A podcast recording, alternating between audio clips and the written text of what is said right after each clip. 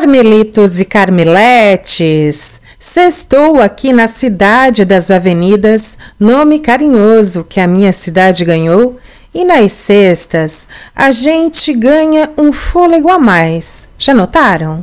Então, eu acordei super inspirada para gravar um daqueles episódios de cinema nobríssimo para você salvar com gosto na sua playlist. Então vem comigo, que o negócio hoje promete ser daqueles.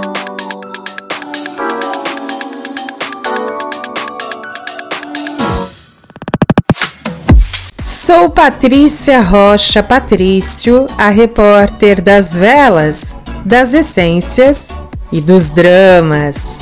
Jornalista e publicitária por formação, cientista por hobby, alquimista por paixão e hiperativa por natureza, minha missão por aqui é bem nobre: compartilhar com você, com muito carinho, anos e anos de pesquisas e estudos com o objetivo de elevar o seu conhecimento a patamares alquímicos. Vem comigo nessa jornada linda e iluminada no mundo das velas e essências, curtindo e favoritando o nosso podcast aqui no Spotify. Ah! Aproveite e avalie nas estrelinhas, por favor. Sua opinião é muito importante para essa mera alquimista.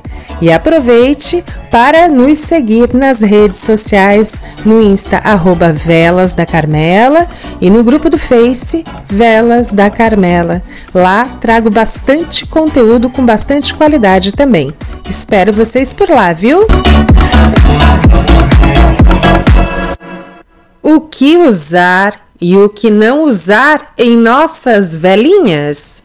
O que fazer ou não fazer em nossos rituais? Enfim, senta, pega uma xícara de café, chá ou vinho, que a prosa é grande, viu?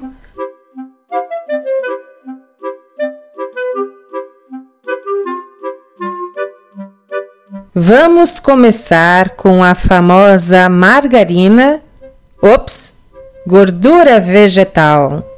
Usar ou não usar?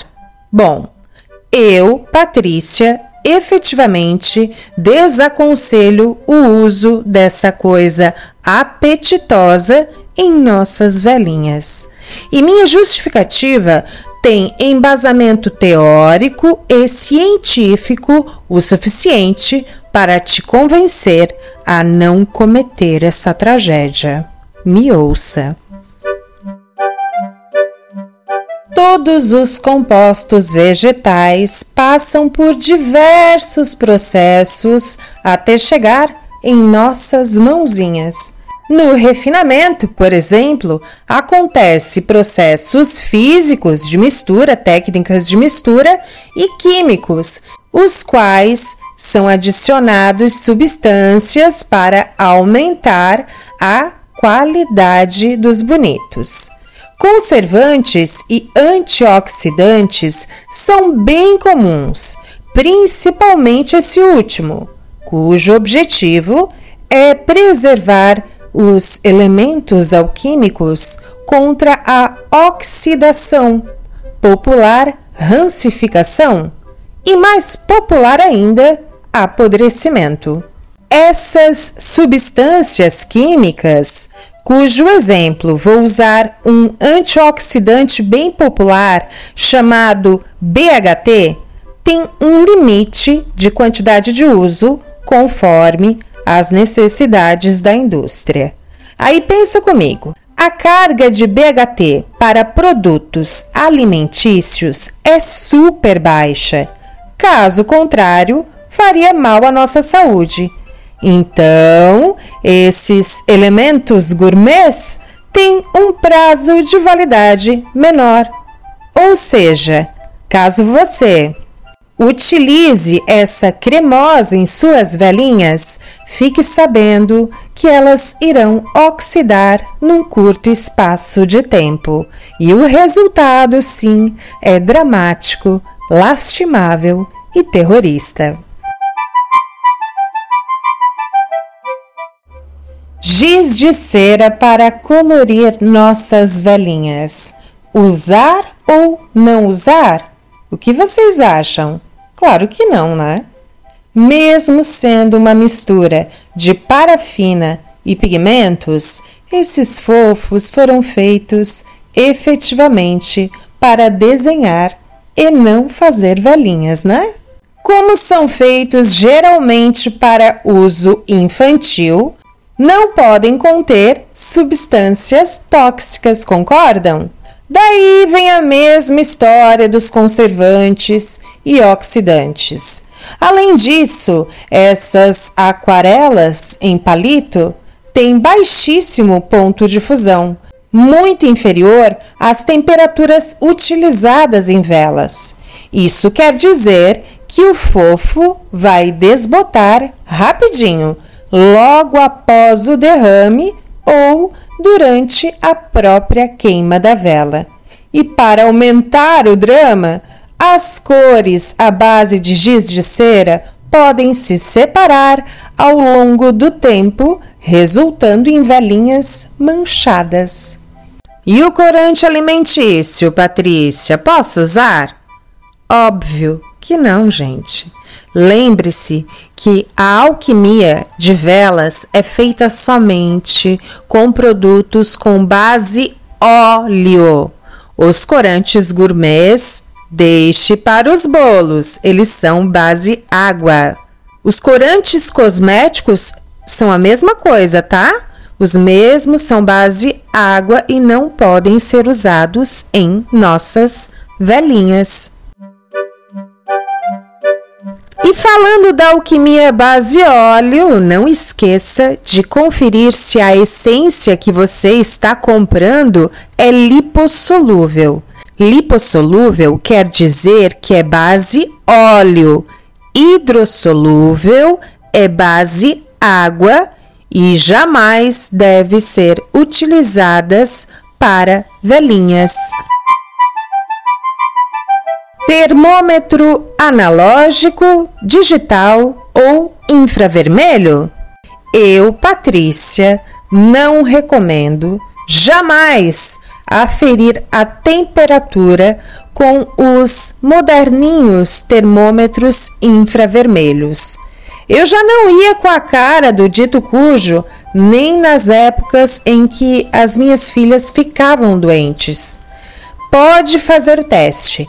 Meça a temperatura com um termômetro padrão, um termômetro culinário, pode ser daquele popularmente chamado de espeto, e depois meça com o infravermelho.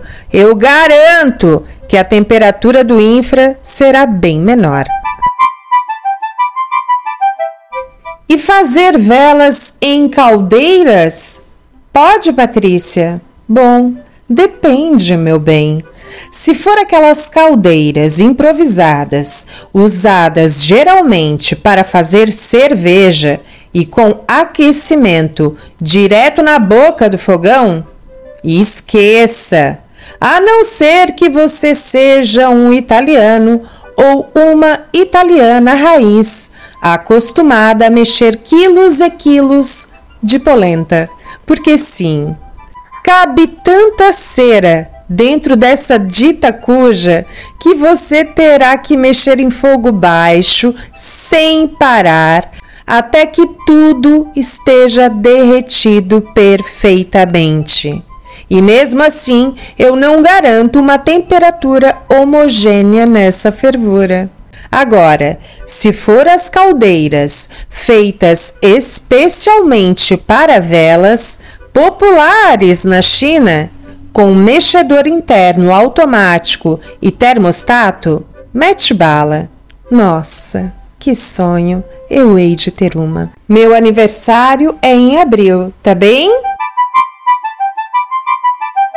Para aqueles alquimistas fofos e impacientes que colam o ilhós do pavio com a própria cera, sinto informar mas você está cometendo um crime contra a sua velhinha.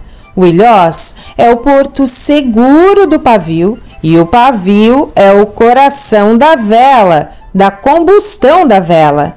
Se o ilhós for colado de maneira improvisada, o queridinho pode desalinhar durante a cristalização, colocando em risco a combustão da sua velinha com pavios tristes e afogados.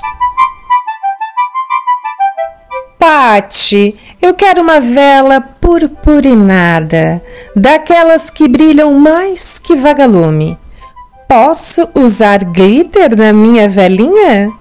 Não, você não pode usar glitter na sua velinha porque o bonito é grosso demais e com certeza vai entupir o seu pavio e apagar para sempre a sua chama. Bom, por hoje é isso. Até a próxima. Um beijo enorme, iluminado e perfumado com muito carinho. Até mais. Thank you.